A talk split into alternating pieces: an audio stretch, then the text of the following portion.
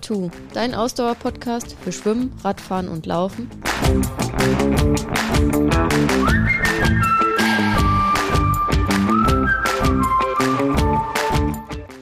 Folge 120. Keep cool. Optimale Kühlung für deinen Körper beim Sport.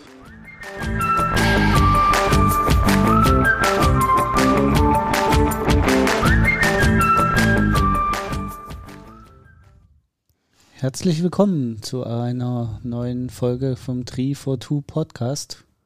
Heute mit dem aktuellen Thema, wie man äh, sich bei den sommerlichen Temperaturen beim Sport denn herunterkühlen kann, beziehungsweise vielleicht auch danach oder davor. Ähm, da kommen wir nochmal zu. Ähm, genau, es dreht sich alles um es dreht sich alles darum, fresh zu bleiben beim Sport. Ich hatte genau dieselbe Assoziation gerade. Wie Und bringen wir jetzt die Kurve zu unserem heutigen unser heutiger, äh, Presenter. Presenter? Hello Fresh? Genau, die Hello Fresh Box. Die Hello Fresh Box ist im Moment auch sehr fresh, weil es im Moment die Summer Fresh Specials gibt, wo es spezielle Gerichte gibt, die ähm, sehr sommerlich gestaltet sind. Also muss ich persönlich sagen, finde ich, äh, finde ich sehr angenehm. Wir haben ja schon diverse Gerichte davon gehabt. Ne? Ich muss mal gerade gucken, ob wir auch diese Woche, wir kriegen unsere Box äh, morgen ob wir auch diese Woche wieder Summer Specials drin, Fresh äh, Summer heißt das Ganze ja, Fresh Summer äh, Specials haben. Äh, wir haben diese Woche nämlich den mexikanischen Hähnchensalat aus der Kategorie Fresh Summer. Sehr gut, ähm, aber vielleicht sollten wir noch mal ganz kurz erklären, was HelloFresh eigentlich ist. Genau. Hello Für die, die es nicht wissen. Ist ein Abo-Modell, um frisch, täglich frisch zu kochen. So kann man es eigentlich äh, ziemlich äh, gut zusammenfassen. Genau, auch für die ähm, ganz ähm, ja, untalentierten Köche und Köchinnen unter euch, zu denen ich mich auch zähle, ähm, hat man eine super Schritt-für-Schritt-Anleitung von HelloFresh. Da kann wirklich jeder mitkochen, äh, kann ich wirklich aus eigener Erfahrung sagen. Genau. Ähm, macht viel man Spaß. Man kriegt genau die Zutaten, die man braucht, genau die Zutatenmenge, die man braucht. Das heißt, es bleibt auch kein, äh, es bleiben keine Reste, die man möglicherweise ähm, nicht verwertet und am Ende wegschmeißt, äh, da, sodass ähm, genau die Portionen sind trotzdem, das äh, finde ich auch immer ganz gut äh, wichtig zu erwähnen, die Portionen sind äh, wirklich sehr angemessen. Auch genau. du wirst da immer satt als äh, Auf jeden Mann, Fall. Ne? Äh, die HelloFresh Box wird nach Hause geliefert, also man muss die Zutaten auch nicht selber einkaufen gehen. Ähm, kommt fix und fertig nach Hause geliefert. Genau, man bekommt auch immer eine Benachrichtigung, genau. wann die ankommt. Habe nämlich auch gerade geguckt, hier stand nämlich, ich habe ja gesagt, ne, morgen kommt die Box um 12.25 Uhr, steht hier in der App und ähm, das ist auch immer sehr genau, diese Angabe. Klar, das variiert mal um ein paar Minuten früher oder ein paar Minuten später, aber da kann man sich jetzt sehr gut drauf verlassen. Und wenn man trotzdem dann zu dem Zeitpunkt mal nicht da ist, dann wird die Box einfach vor der Wohnungstüre abgestellt, äh, was auch total angenehm genau. ist. Wir haben ja auch schon mal gehabt, dass wir dann trotzdem mit dem Hund irgendwie raus mussten und äh, das dann trotzdem gut funktioniert hat. Ne? Genau. Ähm, die HelloFresh-Box ist auch nichts, was man übergestülpt bekommt, sondern man kann aus 30, über 30 Rezepten jede Woche auswählen. Genau, und die sind schon möchte. und die sind schon auf die jeweiligen Vorlieben irgendwie abgestimmt, ne? genau, ne? die Rezepte, die einem angeboten Vorlieben, werden. Dann kann man äh, entsprechend da nochmal aber zusätzlich manuell auswählen. Und wenn einem das auch noch zu viel Aufwand ist, ist auch kein Problem. Dann wählt HelloFresh einfach für dich Produkte aus, packt die für dich zusammen Gerichte und liefert sie dir genau. nach Hause. Ja. Und, und du kannst jederzeit HelloFresh pausieren, das finde ich total super. Ne? Haben wir auch schon gesagt, es ist keine Abo-Falle, sondern jederzeit kann man, ähm, kann man einfach die nächste Woche, ich glaube bis, ähm, bis eine Woche vorher kann man ähm, dann angeben, dass man pausieren will, wenn man im Urlaub ist oder unterwegs ist oder auch einfach mal keinen Bock hat, sondern sagt, ich möchte diese Woche mal selbst irgendwie äh, wieder kreativer in der Küche werden, dann kann man einfach pausieren und äh, genau, zahlt dann nicht irgendwie die nächste Woche wieder mehr, sondern ähm, zahlt denselben Preis. Das finde ich eigentlich super angenehm. Genau. Und, und, genau, wenn du jetzt auch Lust auf HelloFresh bekommen hast, dann kannst du mit unserem Gutscheincode HFTRI42 alles zusammengeschrieben, alles groß. Also nochmal HF wie HelloFresh, TRI42 wie Tri42 ähm, einen Rabatt von bis zu 90 Euro auf deine ersten vier HelloFresh-Boxen bekommen. Ähm, für die Schweiz wären das bis zu 140 Schweizer Franken. Und das bedeutet zum Beispiel, wenn du drei Gerichte für vier Personen bestellst, dass du gerade mal 2,33 Euro pro Portion bezahlst. Genau, also ähm, wer noch nicht HelloFresh-Kunde ist, probiert es doch mal einfach aus. Auch da, man kann es einfach ausprobieren und wenn es dann einem nicht gefällt, dann lässt man es halt. Ne? Genau. Also auch da keine Wir Abo-Falle. packen die, die Infos nochmal in die Shownotes. Ihr müsst euch das jetzt hier nicht merken, den Gutscheincode, den könnt ihr euch dann einfach aus unseren Shownotes rauskopieren. Und dann wünschen wir euch ganz viel Spaß beim Ausprobieren und Nachkochen oder überhaupt kochen, denn die Rezeptanleitung packt wirklich jeder. Und Das jetzt kommen wir wieder zu unseren Fresh Summer Tipps. Unsere Fresh Summer Tipps. Also ist jetzt Werbung Ende. Genau.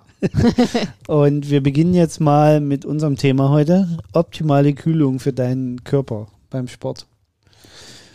Ja, also da gibt es ja erstmal die, also viele, glaube ich, klassische Tipps, was ich aber auch ganz spannend finde und da mit dem Thema hast du dich ja auch in Vorbereitung ein bisschen aus, auseinandergesetzt, sind jetzt diese ganzen Tools, die irgendwie gefühlt ähm, jetzt sehr neu auf dem Markt sind, gerade im Triathlon sieht man, äh, sieht man da jetzt so einiges ähm, und das finde ich auch ganz spannend.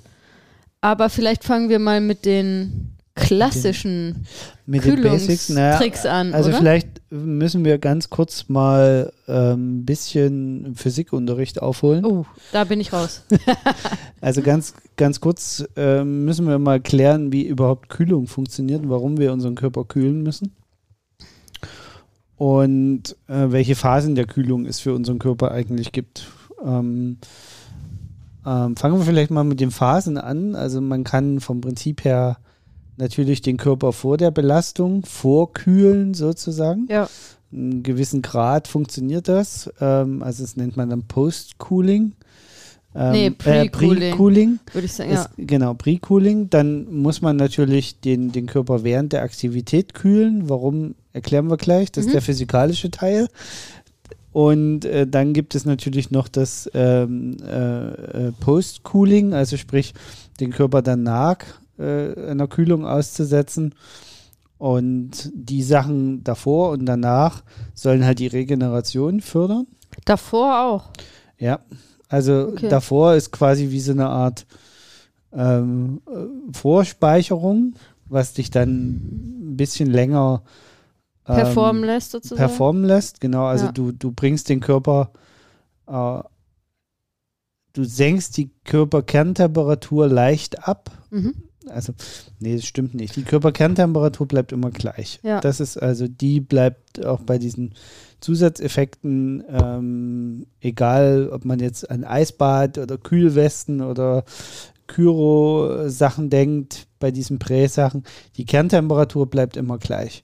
Aber mit diesen extremen Kühleffekten, die man erreichen kann, kann man halt in den oberen Zell- und Haut- und Muskelschichten dafür sorgen, dass die Blutzirkulation äh, anders gestaltet wird und damit sich ein regenerativer Effekt nachweisen lässt. Ich kann gerade, äh, wenn ich darf, ein aktuelles Beispiel von mir selbst nehmen, weil ich bin ja letzte Woche beim Firmenlauf äh, gelaufen, 5 mal 5 Kilometer. Und da war es sehr warm, als ich äh, dran war. Ich bin ähm, abends um, ich weiß gar nicht, es war so gegen 19, irgendwas zwischen 19 und 19.30 Uhr, glaube ich, war ich dran und es war halt sehr, äh, sehr heiß. Und ich habe dann, habe dann, also es war eine Staffel und ich musste dann in, in der Wechselzone, habe ich gewartet und da war in der Nähe war noch ein Getränkestand und ich habe mir dann ähm, zwei volle Becher Wasser mit in die Wechselzone genommen und habe mir da, als ich gewartet habe, ähm, habe ich mir zwei, dreimal noch die Haut abgekühlt mit, äh, mit Wasser. Das war super angenehm, weil ich war, mir war halt schon relativ warm da, als ich gewartet habe. Und dann dachte ich, ähm, na, ich versuche mich vorher jetzt noch mal so ein bisschen runterzukühlen und kühl zu halten, damit ich, damit ich ein gutes, kühles Gefühl habe, wenn ich loslaufe und nicht schon so ein totales ähm, Überhitzungsgefühl habe, bevor ich überhaupt loslaufe. Und habe mir dann wirklich halt die Arme äh, mit kaltem Wasser eingerieben, die Beine ein, richtig mit kaltem Wasser eingerieben, mir ein bisschen in den Nacken äh, reingemacht. Und das ähm, hatte ich das Gefühl, dass das sehr sinnvoll war, dass das erstmal die äh, für die ersten ein, zwei Kilometer dann wirklich mir geholfen hat, dann noch äh, von der Temperatur her einigermaßen okay zu bleiben. Tatsächlich ist es so, dass ähm, es Untersuchungen gibt. Also es gab zum Beispiel eine Studie der Universität Münster, ähm, bei der man das ein bisschen extremer gemacht hat. Man hat die Leute in so eine Ky Kyrokammer äh, geschickt, also in so Also eine das sind diese Kältekammer Kältekammern. Mhm. und hat sie bei minus 110 Grad runtergekühlt für Mhm. zweieinhalb Minuten. Und danach hat man sie einen äh, 26-minütigen Ausdauertest machen lassen und konnte tatsächlich eine, einen Effekt nachweisen, der acht bis zehn Schläge pro Minute niedrigere Herzfrequenz Ja, zur krass. Folge hatte, was wiederum Bei natürlich dann genau bei gleicher Leistung Ja. äh, was eben zur Folge hatte, dass, ähm, dass die, die Effizienz steigt. Es gab dann Und die später sind auch direkt aus der Kältekammer Genau. oder sind die, haben die dann erst noch so zu Akklimati äh, das, das stand in dem Artikel nicht, Ah, okay. ob die dann, in, in, aber die werden ein festes Programm schon ja, abgefahren ja, sein. also die sind hoffentlich nicht direkt aus der Kältekammer losgerannt, weil das kann ich mir nicht Genau. vorstellen, dass das gut ist, ne? aber es gab auch, also ist, äh, die Uni Münster waren auch nicht die einzigen, die das Mhm. festgestellt haben. Ähnliche Effekte konnten äh, Anfang der 2000er tatsächlich australische Forscher auch äh, nachweisen.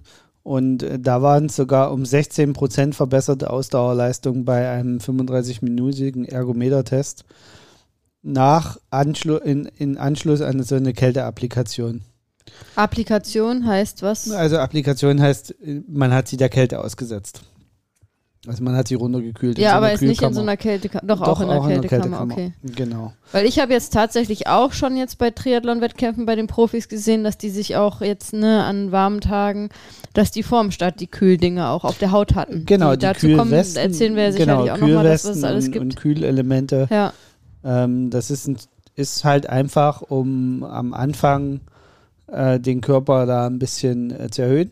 Tatsächlich muss man sagen, dass alle diese Studien natürlich nur in den ersten 30 bis 40 Minuten den Effekt gezeigt haben und Ja. auch dort nur untersucht haben.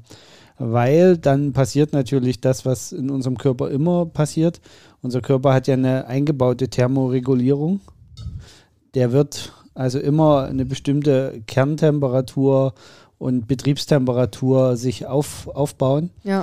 Und ähm, dementsprechend ist das also nur ein Effekt, der eine zeitlich gewisse Begrenzung hat. Ja, aber ist natürlich dann super interessant, äh, gerade für alles, was, sag ich mal, alles bis 10 Kilometer sowieso Genau, bei den 10 Profis, ne? Und selbst, sag ich mal, ein Profi-Halbmarathonläufer oder eine Halbmarathonläuferin, die ein bisschen mehr als eine Stunde laufen, das ist ja auch super relevant. Und selbst für, äh, für Marathonläufer, wenn die die erste halbe Stunde dadurch äh, was einsparen können, das ist ja auch wa also äh, Wahnsinn dann für, äh, für die, die dann da zwei ähm, etwas über zwei Stunden unterwegs sind. Genau. Und jetzt kommen wir vielleicht mal kurz zu, zu den äh, thermischen, also physikalischen Eigenschaften, die in unserem Körper so als was Kühlen angeht passieren. Aber ich glaube, dann versteht man auch besser, warum auch Pre-Cooling einen Effekt hat. Mhm. Und zwar gibt es ja vom Prinzip her vier Arten, wie unser Körper sich kühlen kann. Mhm. Er kann sich durch Wärmeabstrahlung kühlen, also indem er Wärme abgibt an seine Umgebungsluft. Er kann sich durch Wärmeleitung kühlen, also sprich die Bereiche, die Wärme erzeugen, geben ihre Wärme an andere Bereiche im Körper ab, die kühl sind. Das ist, wenn wir im Winter zittern zum Beispiel, das ist nichts weiter wie äh, der Körper erzeugt künstlich Wärme und verteilt sie im Körper. Ähm, genau, dann Wärmeströmung, also das passt so ein bisschen zu diesem Wärmeleitungseffekt.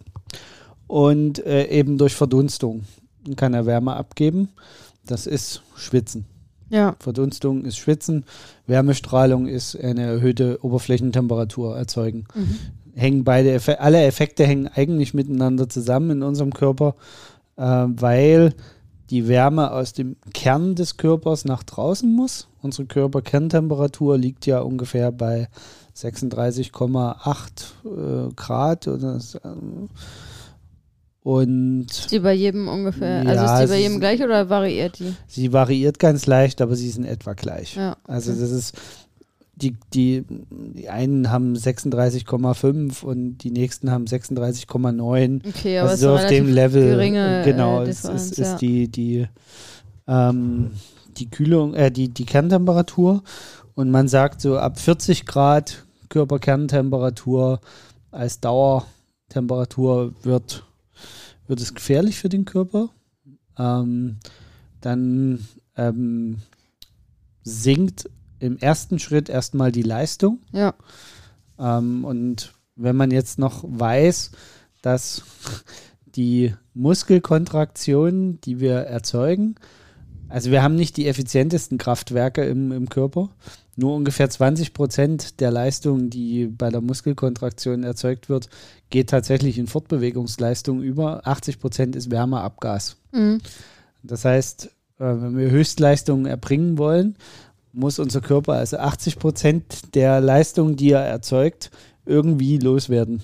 Weil er die eigentlich nicht braucht, weil seine Körperkerntemperatur hält der Körper auch so in, in, in Waage. Dafür braucht er jetzt nicht die zusätzliche Anstrengung, Mhm. weil in unserem Alltag haben wir unsere Körperkerntemperatur. Das heißt also, äh, meine Frau schmeißt hier mit äh, Frau Verschlüssen um sich. Ähm, das heißt also, wenn ich mich belaste, steigt meine Körperkerntemperatur. Der Körper versucht dagegen zu steuern. Zunächst eben mit Wärmeableitung, mit Verdunstung. Wir fangen an zu schwitzen, mit Wärmestrahlung. Wenn das alles nicht mehr ausreicht und die Körperkerntemperatur steigt weiter, fährt unser Körper die Leistung runter, um weniger Abwärme zu produzieren. Ja. Das ist Und so der Punkt. sag mal, wie schnell steigt denn, also wie schnell steigt denn die äh, Körperkerntemperatur bei Belastung? Kann man das sagen? Gibt es da Studien zu? Also, ähm, Also das kommt tatsächlich ein bisschen darauf an. Also ja, es gibt Studien dazu, die zeigen zum Beispiel, dass Menschen, die nicht gut schwitzen, so wie ich leider. so wie du, Mhm. genau, dass bei denen die Körperkerntemperatur erstmal stärker ansteigt. Ist aber im ersten Moment erstmal kein Problem. Also es ist nicht so, dass unser Körper bei 37,5 Grad schon keine Leistung mehr erbringen kann. Es, ähm, es, man sagt ungefähr ein Grad erhöhte Leistung bedeutet ungefähr, also ein Grad erhöhte Kerntemperatur bedeutet ungefähr 10% Leistungsverlust. Ja, aber das Aufs ist Gesamtsystem. viel, ne? Ja. Ähm, ja, also das ist aber wieder auf Spitzensportler herausgerechnet, Mhm. dieser, dieser Wert. Also es ist eine Studie, die wirklich nur unter Spitzensportlern gemacht wurde. Diese Effekte sind bei normalen Menschen, können die durchaus anders sein. Ähm, und, und das ist tatsächlich auch in der Studie so ein bisschen ähm, untergegangen, das sagen die Wissenschaftler auch selber, sie haben zu wenig die körperindividuellen Effekte berücksichtigt. Also es gibt einfach Körper, die können mit der Temperaturschwankung besser umgehen und es gibt Körper, die können das nicht so gut. Ein gutes Beispiel ist dafür vor ein paar Jahren der Frankfurter Ironman, wo die Profis ohne Neo früh schwimmen mussten. Ja. Dann war 7 Grad Lufttemperatur. Was bei, weil das Wasser aber so warm war, mussten sie ohne Neo schwimmen, was bei einigen Triathletinnen und Triathleten dazu geführt hat, dass die Körperkerntemperatur echt abgesackt ist und sie dann auf dem Rad gar nicht richtig warm geworden sind. ja, da war ja das prominenteste Beispiel Daniela Riff, Genau, die die da aussteigen musste. ist. Ja. Und also diesen, diesen gegenteiligen Effekt gibt es natürlich auch. Ne? Also wenn die Körperkerntemperatur dauerhaft absackt, dann schaltet unser Körper genauso in den Notmodus um, wie äh, wenn sie zu hoch ist. Das ist also für unseren Körper ganz wichtig, dass er versucht, in seinem Gleichgewicht zu bleiben, was seine Kerntemperatur angeht. Ja. Deswegen sind auch diese ganzen Maßnahmen, diese Pre- und, und, und Post-Kühlungsmaßnahmen, keine Experimente, wo man von innen versucht, den Körper zu kühlen. Könnte man ja auch machen, ne? sondern das sind alles Maßnahmen, wo hauptsächlich von außen ähm, Wärme zugeführt wird, ja. äh, äh, Kälte zugeführt wird, also wo eher Ja. von außen gekühlt wird.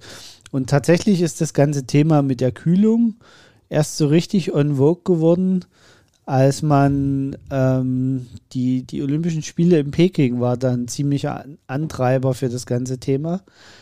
Und jetzt auch Tokio wieder, weil man dort das Problem hatte, dass viele Wettkämpfe halt zu sehr hohen Temperaturen stattfinden. ja. Und man da eben überlegt hat, okay, wie kann man vor allen Dingen in dieser ähm, ähm, vorherigen Kühlphase, also unmittelbar vor dem Wettkampf, vielleicht die Wettkampfleistung positiv beeinflussen. Weil natürlich zum Beispiel bei einem olympischen Marathon ähm, haben die ja ihre Verpflegung da stehen, aber im Endeffekt sind dafür alle die gleichen Bedingungen. Ne? Das, ist, äh, das Zeug wird eine Stunde vorher herausgestellt. Es gibt als Ersatz lauwarmes oder warmes Wasser, keine Ahnung, ein bisschen Eis oder so.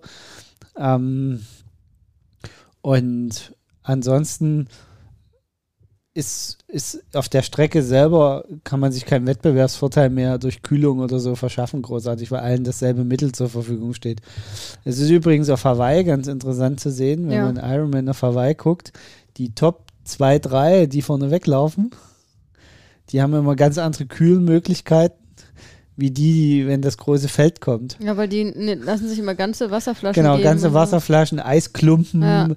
irgendwas schütten sich das da rein, ja. machen das in Ganze Eiseimer mit Eisklumpen. Die genau, und äh, können aus dem Vollen schöpfen. Das heißt nicht, dass die Hinteren gar nichts mehr kriegen, aber es ist natürlich, je voller es dann auf der Strecke wird, umso weniger individuell kann man sich damit beschäftigen. Und natürlich ist es was anderes, wenn du alleine durch so eine Versorgungsstation durchläufst und dir alle was anreichen können das ist dann das Privileg der Top-Athleten und genau. Athletinnen.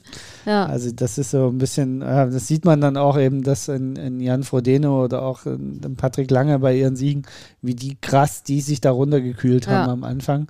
Patrick Lange hat ja immer auch hier alles in seine, auf seine genau, Brust. Genau, und die äh, haben die tatsächlich gemacht. hauptsächlich das über das Thema Verdunstung versucht zu regeln. Also sprich, man macht den Körper künstlich nass, um ihm die Möglichkeit zu geben, noch mehr Wärme über Verdunstung äh, abzugeben. Aber dieses Jahr, glaube ich, in Hawaii werden wir dann da ein paar mehr Gadgets sehen. Ich meine, das war ja schon 2019 vor Corona, als das letzte Mal äh, die Ironman-Weltmeisterschaft auf Hawaii stattgefunden hat, dass Sebastian Kiene, ich erinnere mich dann noch vage, dass der solche Kühldinger da schon an den, an den Armen hatte. Genau. Ähm, und das haben wir ja jetzt zum Teil auch schon in Utah gesehen bei der Ironman-Weltmeisterschaft und das werden wir wahrscheinlich noch verstärkter dann auf Hawaii sehen. Denke genau, also es gibt, es, es gibt ähm, einige Untersuchungen, die allerdings, würde ich sagen, wissenschaftlich noch eher fragwürdig sind, die dieses Thema Wärmeströmung und Wärmeleitung mhm. versuchen, da ein bisschen mitzunehmen. Also es ist definitiv ein Effekt da, wenn man eine Kühlweste oder so trägt. Mhm. Ne? Die hat man aber ja nur beim Wettkampf nicht drum, weil es ist ja Gewicht. Ja, ähm, aber wie gesagt, an den Armen genau. und Anne Haug hatte und, auch so ein Kühlstirnband jetzt in Genau, und da wird halt einfach versucht, an neuralgischen, wärmeempfindlichen Punkten unserer, unserer Haut dort halt künstlich zu kühlen, mhm. in der Hoffnung, dass der Körper dann quasi die, die, die Kühlleitung, die Wärmeleitung erhöht. Ja. Weil er sagt, oh, ist ja kühl an der Stelle, da bringe ich dort mal schnell noch ein bisschen Wärme aus dem Körperkern hin und dann äh, fühle ich mich einfach fitter. Und da ist auch dieser, versucht man eben diesen Effekt des, der 1 Grad höheren Kerntemperatur gleich 10% Leistungsabfall so ein bisschen entgegenzuwirken, indem man dem Körper versucht auszutricksen. Es gibt aber wissenschaftlich noch keine hundertprozentigen Beweise, soweit ich das äh, bisher übersehen, überblicken konnte, dass das wirklich einen Effekt hat. Ähm, ja, da gibt es wahrscheinlich noch zu wenige Daten dazu. Ne? Ähm, aber es ist halt total interessant, was sich da gerade tut. Ähm, und also, okay, du hast gesagt, dass also 2000, seit 2008 sozusagen ist dieses Thema mehr oder weniger präsent seit ähm, also Peking. Seit ungefähr 2000. 2008? Seit ungefähr 2000, weil seit okay. ungefähr 2000 weiß man, dass Peking 2008 stattfinden ja, wird. Okay. Und diese Forschungsvorleistung dauert immer eine ganze Weile. Weil ich erinnere mich ja auch in Rio 2, äh, was war Rio 2016 müsste Rio gewesen genau. sein? Ja, genau, 2012 war London, Rio 2016. Da war ja auch beim Marathon das so unwahrscheinlich heiß. Ich weiß nicht, ob du dich erinnerst, aber da waren ja dann auch diese, die Marathonzeiten entsprechend äh, deutlich langsamer bei allen. Ähm, das, und jetzt in, in Tokio war es ja, glaube ich, auch so. Ne? Also ich erinnere mich jetzt gar nicht mehr, wie es letzt, letztendlich war. Ich weiß, dass im Vorfeld immer schon äh, gesagt wurde, das wird so heiß und die haben, die sind auch sehr früh, glaube ich, gestartet. Ähm, ich habe äh, den Marathonlauf gar nicht mehr in Erinnerung jetzt in ob es tatsächlich da so heiß war, aber ähm, ja, da hat es eine große Rolle gespielt. Weißt hast du äh, in deinen Recherchen jetzt auch ein bisschen gesehen, in welchen Sportarten das alles schon so gemacht wird? Also ist das äh, in allen Sportarten präsent mittlerweile? Gibt es das auch in den, in, bei so, so zum Beispiel im Fußball oder so, gibt es das ja, dass man da vorher auch irgendwie mit Kühlungs Dingern arbeitet? Also für über den Fußball selber habe ich tatsächlich gar keine Artikel gefunden. Mhm. Ähm, was aber nicht heißt, dass sie das nicht machen, Mhm. sondern nur, dass sie nicht darüber reden. Äh, weil der Fußball gerade bei solchen Themen eigentlich immer ziemlich weit vorne mit dabei ist. Ja, das, deswegen frage ich. Ne? ähm, das, deswegen. Oder auch in der Halbzeit kann ich mir vorstellen, dass die da. Genau. Ähm, und wir alle erinnern uns an den legendären Ausspruch von Per Mertesacker Oh ja. 2014. Jetzt gehen wir Jetzt alle ins in die Eis Eistonne. Eistonne Ja. und dann müssen wir halt das nächste Spiel wieder ordentlich spielen. Ähm, also auf jeden Fall solche Nacheffekte werden im, im, im, Fußball äh, Werten betrachtet. Deswegen bin ich mir auch relativ sicher, Ja, dass gut, sie sich so mit solchen Themen wie Präkühlung aus, Also auseinandersetzen. ich glaube, das müssen wir auch mal differenzieren, weil, also ich würde zumindest behaupten, dass dieses Thema der, äh, der Postkühlung, also dass danach, die Kühlung danach, dieses Thema Eisbad, ähm, das ist ja schon mittlerweile Normalität im Profisport. Genau. Ne? Also das gibt es ja jetzt schon seit vielen Jahren tatsächlich. Und äh, ich, ich erinnere mich auch, dass, äh, dass das schon gemacht wurde, wo es jetzt auch noch nicht krasse Studien irgendwie dazu gab, ob das jetzt wirklich, äh, wirklich äh, da jetzt entsprechend die Regeneration fördert. Aber ich glaube, mittlerweile gibt es auch die Studien dazu. Ne? Genau, also es gibt Studien, die das äh, zeigen. Ähm, man sagt, dass ähm, kurzzeitige Kälte, also bis fünf Minuten Kälteeinwirkung äh, schmerzlindernd äh, wirkt Mhm. und Kühlung 10 bis, bis 12 Minuten, also das ist das klassische Kältebad oder äh, eben Kühlwesten danach tragen, die, die stark kühlend sind, ähm, soll entzündungshemmend sein. Ähm, das ist wissenschaftlich auch nachgewiesen, ähm, weil die Kälte verringert einfach die Schmerzempfindlichkeit und verlangsamt dadurch die Nervenleitgeschwindigkeit in, in, in der Muskulatur und damit die Schmerzreize einfach runtergedreht werden und der Körper ähm, kommt schneller wieder ins Gleichgewicht. Das ist Okay. eigentlich so der, der Und- Effekt. Der Und da bei, eintritt. die, bei der Postkühlung reden wir jetzt ja unabhängig von der Jahreszeit, oder? genau. Also das ist ja auch im Winter dann äh, durchaus ähm, sinnvoll, da irgendwie eine Kältemaßnahme danach zu machen, um die Regeneration ähm, zu beschleunigen, richtig? Genau. Ja. Also das ist, ähm, das ist unabhängig von der Jahreszeit. Es ist mehr, äh, wie hoch ist die Belastung und ähm, hat deine Aktivität draußen oder drinnen stattgefunden, weil das hat natürlich einen signifikanten Einfluss, wie hoch deine, deine Körperkerntemperatur ansteigt. Wenn du eh bei minus 20 Grad draußen Ski fährst, brauchst du danach keine Kühlweste. Da Okay. musst du eher dann doch schnell eine Jacke anziehen, weil der Körper danach aufgrund der hohen Verdunstungsfläche einfach extrem schnell runterkühlt. Und dann ist immer der Effekt natürlich, dass der Körper, wenn er zu schnell runterkühlt, nach der Belastung in unkontrollierten Phasen, dann einfach wieder immunanfälliger ist. Das darf man ja natürlich auch nicht vergessen. Ne? Ja. Ähm, deswegen sind solche Kühlwesten, die punktuell Kühlung einbringen oder auch Kühlbandagen und was es alles gibt. Also mittlerweile gibt es auch gerade so Gelenkkühlung ist, ist, ist ein ganz heißes Thema, ähm, um nach der Belastung äh, Gelenke und Muskelgruppen halt gezielt runterzukühlen. Mhm. Ähm, das ist ein Thema und, und da gibt es auch einen, einen Post-Cooling-Effekt. Ja. Ähm, man muss halt aufpassen, wenn man jetzt an den, den Langläufer denkt, der im Winter Langlauf macht, der Gesamtkörper, wenn der dann zu lange in der Kälte steht, also man könnte ja auch sagen, der steht dann einfach zehn Minuten in der Kälte, ist ja wunderbar, ne? Dann hat er den schmerzlindernden Effekt. Das kann aber aufgrund der Belastung und äh, der, der, der Art und Weise, Dem wie der Open Window. Körper genau den Open Window Effekt dazu führen, dass er sich erkältet. Deswegen zieht man dann doch eher erstmal wieder warme Sachen an Ja. und er versucht diesen Effekt dann im Nachhinein nochmal, wenn die Regeneration beginnt, im Körper äh, zu erzeugen.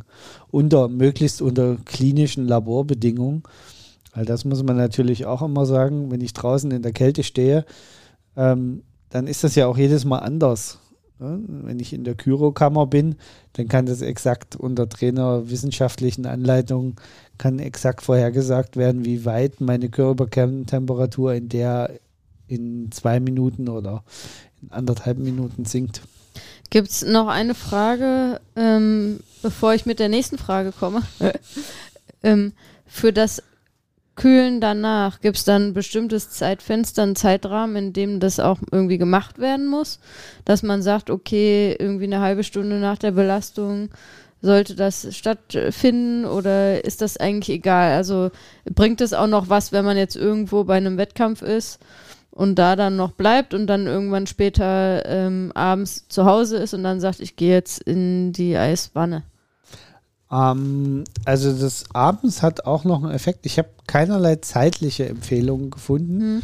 Ähm, tatsächlich kommt es, glaube ich, ein bisschen darauf an, welchen Effekt ich gerade erzeugen möchte. Also möchte ich meine Regeneration signifikant beschleunigen, dann ist es eigentlich egal, wann ich diesen Effekt setze.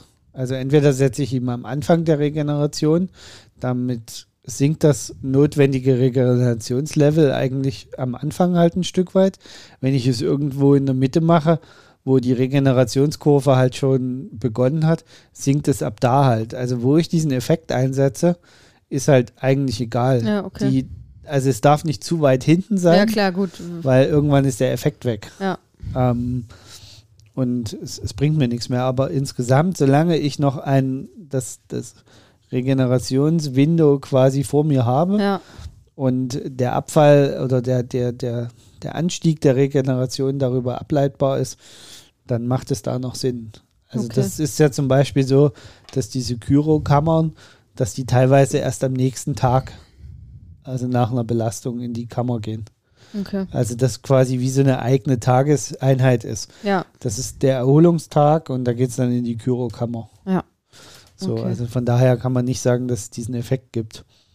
Ähm, was halt noch so ein Thema ist, und deswegen ist das auch im Triathlon ein Thema mit diesen Kühlmanschetten und auch mit, mit Kühlung, mit künstlicher ähm, Kühlung über Wasser.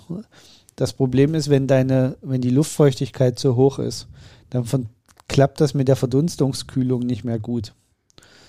Äh, weil wenn die Luftfeuchtigkeit zu hoch ist, kann unser Körper eigentlich keine, keine Verdunstungswärme mehr erzeugen. Mhm. Äh, keine Verdunstung äh, mehr zum Kühlen verwenden. Und zwar schon ab 65 Prozent Luftfeuchtigkeit Okay. wird das äh, sehr schwierig für unseren Körper.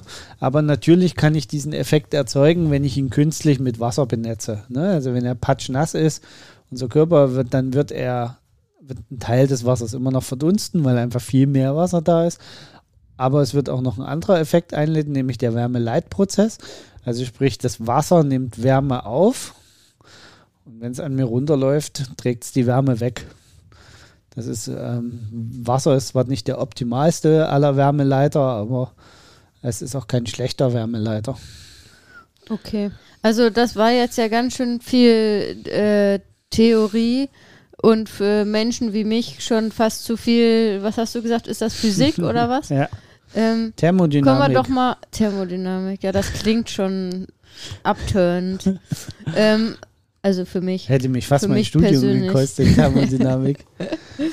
Jetzt lass uns doch mal zu ähm, praktischen Tipps. Also ich würde gerne hier bei unserer Podcast-Folge mit praktischen Tipps rausgehen für, ich sag mal, den Otto Normal, die anderen Normal äh, AusdauersportlerInnen. Ähm, was sind praktische Tipps, die wir mitgeben können? Vielleicht fangen wir an mit meiner ganz persönlichen Frage, haben wir ja schon gesagt jetzt während des Podcasts. Ich habe ja so Probleme, dass ich sehr spät anfange zu schwitzen im Sommer und dass ähm, ich da eben das Problem habe, dass mein Körper sich sehr früh schon so aufheizt. Ne? Ja. Hast du einen Tipp jetzt nach deiner Recherche, wie ich dem entgegenwirken kann? Genau, also der einfachste Tipp ist tatsächlich, äh, den Körper künstlich äh, zu benetzen, also kalt zu machen, die Oberfläche. Also vorher schon? Vorher schon nass. Also habe ich da jetzt alles nass, richtig gemacht, Nass auch. an den Start gehen. Macht Erstens das mal- auch Sinn, die Klamotte dann nass Ja. zu machen vorher? Ja, ne? Das ist, sollte man halt, bevor man äh, es im Wettkampf macht, mal geübt haben, weil aus eigener Erfahrung weiß ich, so ein patschnasses T-Shirt, Ja, was das plötzlich patschnass ist, Ist auch dann schwer. ist erstmal ein bisschen unangenehm. Ja. Äh, das muss man also nicht, dass man dann Schüttelfrost plötzlich kriegt für den ersten Moment, weil einem das so kühl Mhm. vorkommt. Ähm, deswegen würde ich auch das mal im Training äh, üben vorher. Aber im Endeffekt ist das eigentlich der, der, die beste Maßnahme. Alternativ dazu kann man wirklich versuchen, um diesen Aufheizeffekt nach hinten zu verschieben, äh, mit, mit, einem, mit einer Kühlweste Mhm. sich vorher runterzukühlen, dass die Hautoberfläche einfach kühler ist. Und sowas gibt es auch jetzt schon im normalen Genau, Handel das zu gibt es mittlerweile im normalen Handel zu kaufen. Mhm. Das sind ähm, vom Prinzip her sehen die so aus wie diese Gewichtswesten. Mhm. Und dann packst du so eine Art Kühlpads rein, die Mhm. du äh, vorher im, im Gefrierschrank hattest. Okay, aber das wird ja dann auch schwer, ne? Ja, die sind nicht die, Le aber wobei die sind nicht so schwer. Es ist nicht so, dass die tonnenweise Kühldinger da dran hast. Okay. So ein, zwei Kilo werden die schon wiegen. Ja gut, das ist ja dann auch nicht optimal für eine Ist Ausdauerleistung. Für vorher. Ach so, also Genau, nur für Kühlweste, vorher. genau, ist, Okay. ist für Ich wollte gerade sagen, weil der während der Belastung ist das dann ja auch nee, nicht da ist das nicht zu empfehlen. Ja, Ähm, für während der Belastung, wie gesagt, bietet sich an, ähm, genug trinken. Also das ist auch eine wichtige Maßnahme, dass Ja. der Körper überhaupt schwitzen kann. Mhm. Achtet darauf, dass wenn ihr trinkt, ihr Mineralstoff, äh Quatsch, wenn ihr schwitzt, ihr Mineralstoffe ausschwitzt. Äh, das muss natürlich übers Trinken wieder ein bisschen hinzugefügt ja werden. Salz, ne? Ja, Salz, Also bei langen Magnesium, Belastungen, ne? Kalz, äh, Kalium, also es gibt verschiedene Stoffe, die, Ja. die wir ausschwitzen. Hauptsächlich Salz, ähm, wobei Salz ist deswegen so kritisch, weil Salz, wenn unserem Körper Salz fehlt, ähm, dann kann das Blut sozusagen verklumpen durch das Wasser. Ähm, das ist dann das, das, dann das Gefährliche, äh, wovor die auch immer bei diesen Ironman, wenn die in Hitzerennen Naja, haben, wenn waren, Leute es übertreiben, Genau, ne? aber bei Leute den langen Distanzen ähm, sagt man ja eigentlich so, also ich habe ja jetzt auch ähm, mich dem, mit dem Thema nochmal besonders auseinandergesetzt äh, im Radsport, sagt man ähm, eine bis, also auf einen Liter Getränk sollte man ähm, ein bis zwei Prisen äh, Salz mal reinmachen, wenn man auf so langen Ja. ähm, Belastungen unterwegs ist. Und äh, genau, um sicherzustellen, dass da eben ähm, auch der äh, Salzgehalt ähm, entsprechend passt. Okay, also vorher kühlen, vorher schon äh, nass machen. Während der Belastung dann, ähm, gut, Klassiker ist natürlich, also ne, sich irgendwie Wasser über den Kopf schütten. Ähm, was mir auch sehr ähm, hilft beim, beim Triathlon, ich meine, beim Triathlon ist es ja auch oft sehr heiß dann nach hinten raus beim Laufen, weil man einfach tagsüber unterwegs ist und im Hochsommer. Ähm, wirklich entweder mit so Schwämmen arbeiten und die, also so wie Patrick Lange das eigentlich auf Hawaii auch bei seinen Siegen gemacht hat, ne, da vorne so in, im Brustbereich, da die einfach nasse Schwämme reinstopfen. Ähm, das hat mir äh, persönlich auch schon sehr geholfen. Ähm, was kann man noch während, äh, während des Wettkampfs machen, um äh, sicherzustellen, dass der, die Körperkerntemperatur nicht zu sehr steigt? Außer Wasser, äh, ständig Wasser irgendwie. Ja, also wie gesagt, es gibt äh, ja auch da diese Kühlpads, die man an strategisch wichtigen Punkten sozusagen Mhm. Äh, platzieren kann. Also sprich äh, der Kopf. Mhm. Also das ist das, was wir bei Anne Haug gesehen haben. Genau, also ja, das der, Stirnband. Der, der, das Stirnband kühlen. Ähm, die Handgelenke, also Mhm. sprich die, die, den, den Puls, also dass die Puls, die, die, äh, der. Pulsbereich vom, vom Handgelenk Mhm. gekühlt wird. Ähm, das ist eigentlich nochmal so ein. Und so das ein sind auch Thema. mittlerweile Gadgets, die es ähm, Genau, im das normalen gibt es Handel mittlerweile gibt. auch ganz Mhm. normal als, als, als Kühl-Gadgets zu kaufen. Und äh, dadurch wird, wie gesagt, für diese Manschetten und so finde ich jetzt die wissenschaftliche Basis noch so ein bisschen geringer. Ich Ja. möchte nicht sagen, da gibt es keinen Effekt. Ähm, Das ich, kann also nur weil es noch keine nicht genug Daten dazu gibt, heißt ja nicht, dass äh, ich sehe das immer aus der Perspektive. Unser Körper ist ein so hochkomplexes System, was Ja. von früh bis abends damit beschäftigt ist, sich im Waage zu halten. Warum soll es ausgerechnet, wenn ich mir ein Stirnband, ein kühles umbinde, plötzlich außer Tritt gebracht werden und sich austricksen lassen? ja, aber das ist so mein, also meine da würde Kritik ich dann an der dagegen Sache. halten, wenn Anne Haug das trägt, dann trägt die das nicht, also das war, sah jetzt modisch nicht besonders toll aus, sagen wir mal so. Ähm, und die wird das schon ausprobiert haben, äh, ne? Also Für sie wird es einen Effekt gehabt für haben. zumindest definitiv. subjektives Und- und- Empfinden, Genau. ne? und- also das ist, das ist ja genau auch der Punkt. Äh, subjektives Empfinden bei der Kühl, äh, Kühlleistung kann ja durchaus dazu führen, dass eben genau dieser Effekt, den ich vorhin beschrieben hatte, also sprich, man hat diesen Leistungsverlust gefühlt dann nicht. Ob der in echt wirklich da ist oder so, spielt keine Rolle, aber viel spielt sich ja bei uns immer im Kopf ab. Ja. Und vielleicht ist der Leistungsverlust dann, weil man im Kopf klarer ist, Ja. nicht 10%, sondern es nur 8%. Und das, diese 2% können im Spitzenbereich ja durchaus eine Wirkung haben. Ich Ja. zweifle aber mal an, dass es bei Otto Normalverbraucher eine Wirkung hat. Genau, also das heißt, wir würden sagen, sozusagen, diese Gadgets, die es da jetzt gibt, die sind interessant. Das wird vielleicht auch spannend zu sehen die nächsten Jahre, ähm, wenn es da bestimmt mehr Daten gibt, weil wir sehen ja, dass es im, im Hochleistungssport, im Profisport äh, Genau. mehr und mehr kommt. Das heißt, es wird dann auch äh, mehr Daten dazu geben. Das wird halt spannend, einfach zu sehen, wie sich das entwickelt. Absolut. Aus jetziger Sicht, ähm, sage ich mal, ist es aber nichts, wo wir sagen, das muss man irgendwie haben. Es reicht eigentlich, wenn man sich mit den konventionellen Methoden, über die wir jetzt schon gesprochen haben, ähm, da ähm, ja im, irgendwie im wahrsten Sinne des Wortes über Wasser hält. Äh, wobei, wie gesagt, gerade wenn Leute so Probleme haben wie ich auch, ähm, kann das ja durchaus auch was sein, was man ausprobieren kann. Ne? Gibt's da, ähm, hast du da irgendwie ähm, eine Idee, was diese Geschichten ähm, annäherungsweise kosten dann, da solchen so ein Kühlstirnband oder Kühlhandgelenk? Also Wie nennen sich diese Produkte denn eigentlich? ja, es sind halt Kühlmanschetten. Kühlmanschetten, ne, die ja. äh, dann in der Regel mit In, unterschiedlichen in, in was für Preiskategorien Ähm, reden wir da? Also, oder so eine Kühlweste für davor. Was, was kostet sowas? Ja, also, pff, also diese Kühlmanschetten, die sind so zwischen 30 und 50 Euro liegen die ungefähr Ja, äh, mit den entsprechenden Kühlpads. Und ja, so eine Weste, da kann man schon, je nach Westenart, muss man schon 150 bis 2, 250 Euro ein, einplanen. aber finde ich jetzt, also dafür, dass es ja relativ neue Produkte auf dem Markt sind, jetzt ja gar nicht so äh, krass vom Preis her. Also äh, ist ja durchaus was, was man, ähm, wenn man sagt, okay, mir kann das enorm helfen, wo man vielleicht sagt, das lohnt sich für mich, das äh, auszuprobieren. Ne? Ähm, Ja, also das, Und- Und was würdest du sagen für danach? Ähm, würdest du sagen, das macht Sinn für, äh, für jetzt nicht Profisportler und Sportlerinnen zu sagen, okay, ich arbeite auch daran, mich danach runterzukühlen, um meine Regeneration eben zu fördern?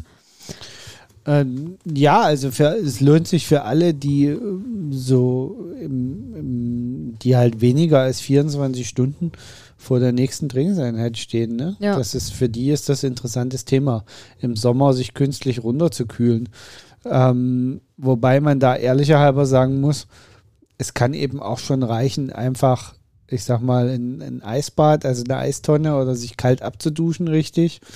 Ähm, für längere Zeit oder einfach doch nach der harten Belastung äh, zumindest mal so bis zur Hüfte in den See zu gehen. Oder, also ich würde jetzt nicht unbedingt schwimmen, weil da sind ja wieder die Effekte ne, das, Mhm. der Herzkrämpfe. Man soll nicht unter extremer Belastung dann gleich ins Wasser springen und losschwimmen. Ähm, aber ich sag mal, äh, sich danach in so ein, in, in etwas kühleres Wasser zu begeben, was so 20 Grad ist, und dort ein paar Minuten zu verweilen, um den Körper äh, relativ schnell runterzukühlen, das kann auf jeden Fall nicht schaden. Aber äh, die Frage ist halt, ob man dafür jetzt unbedingt ein Gadget braucht. Ja. Muss es dann unbedingt die Kühlweste oder die, die, die, die Kühlventilator äh, Nee, gut, aber es können ja auch die sein? Eiswürfel sein, die man dann in die Badewanne Genau. haut, ne?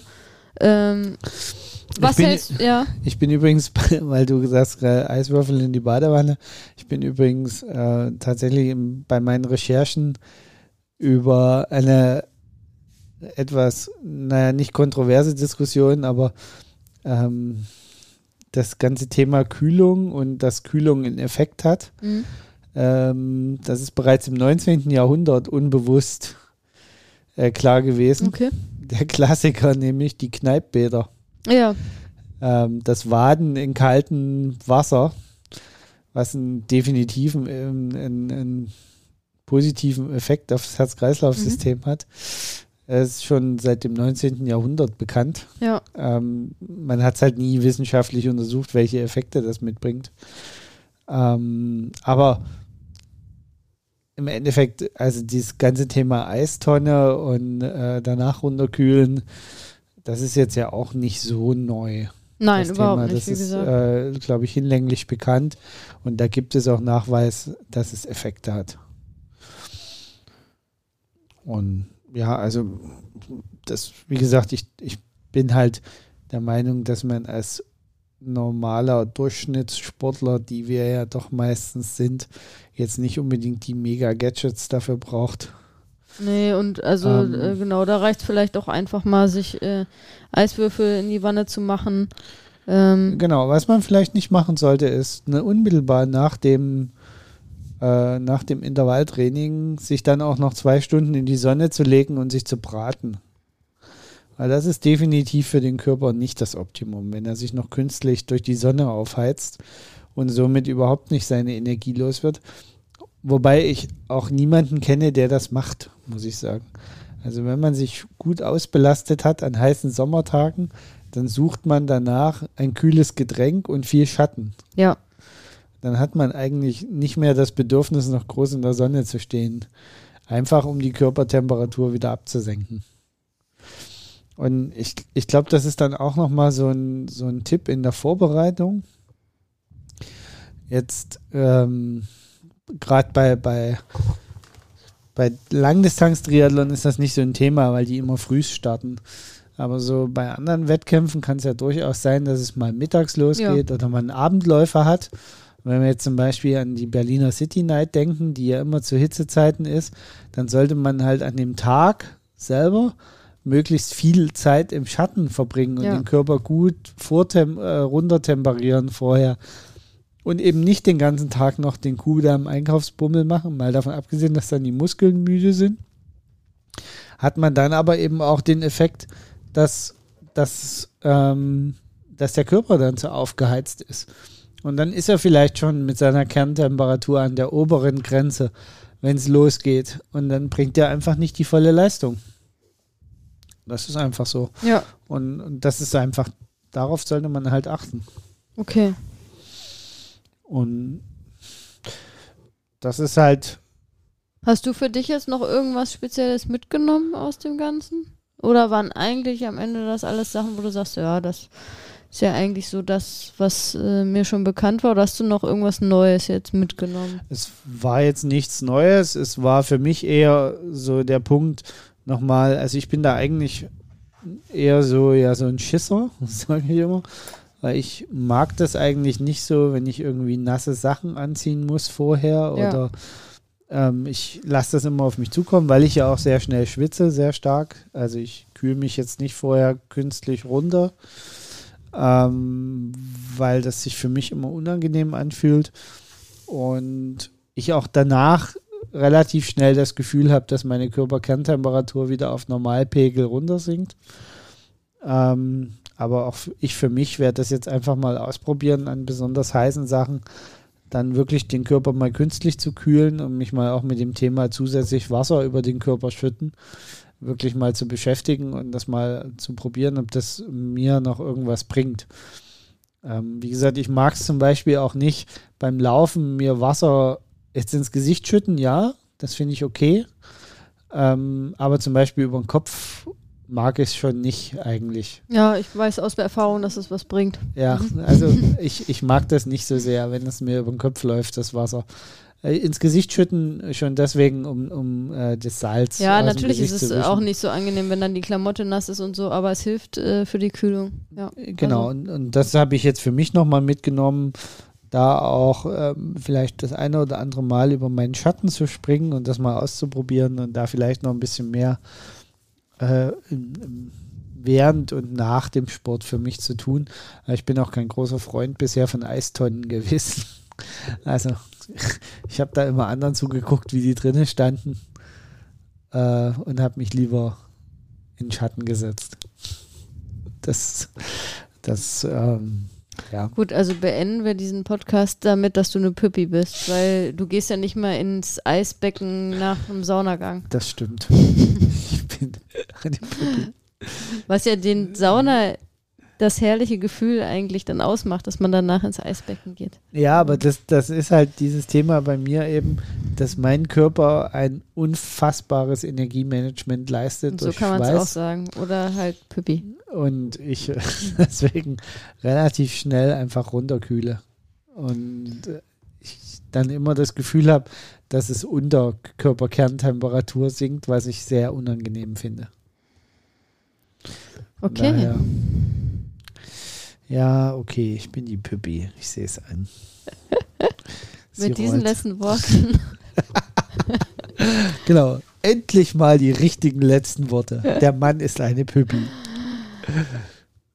Nee, aber wirklich, also ich glaube, äh, wir haben alle wichtigen Punkte ähm, gesagt. Also ja, wichtig ist, glaube ich, einfach da ähm, für sich selbst herauszufinden, was für ein Typ man ist. Ne? Ähm, funktioniert bei einem da die Thermoregulation gut, so wie, bei dir?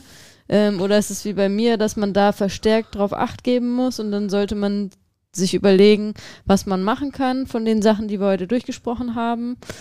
Und wie du auch schon richtigerweise gesagt hast, äh, sowas dann auch mal im Training schon mal testen oder ist ja auch im Training hilfreich, damit ihr auch im Training performen könnt ähm, und nicht erst beim Wettkampf dann anfangen, da irgendwelche Geschichten zu machen. Das gilt ja wie bei allen anderen Dingen auch, keine Experimente im Wettkampf, sondern das auch vorher schon mal ausprobieren.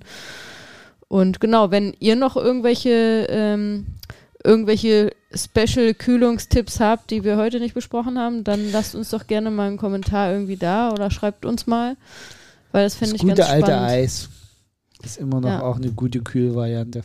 Es kühlt von innen. Gut, dann lass uns jetzt noch eine Runde Eis essen gehen. Alles klar. Damit sind wir raus. Ciao, ciao. ciao. ciao.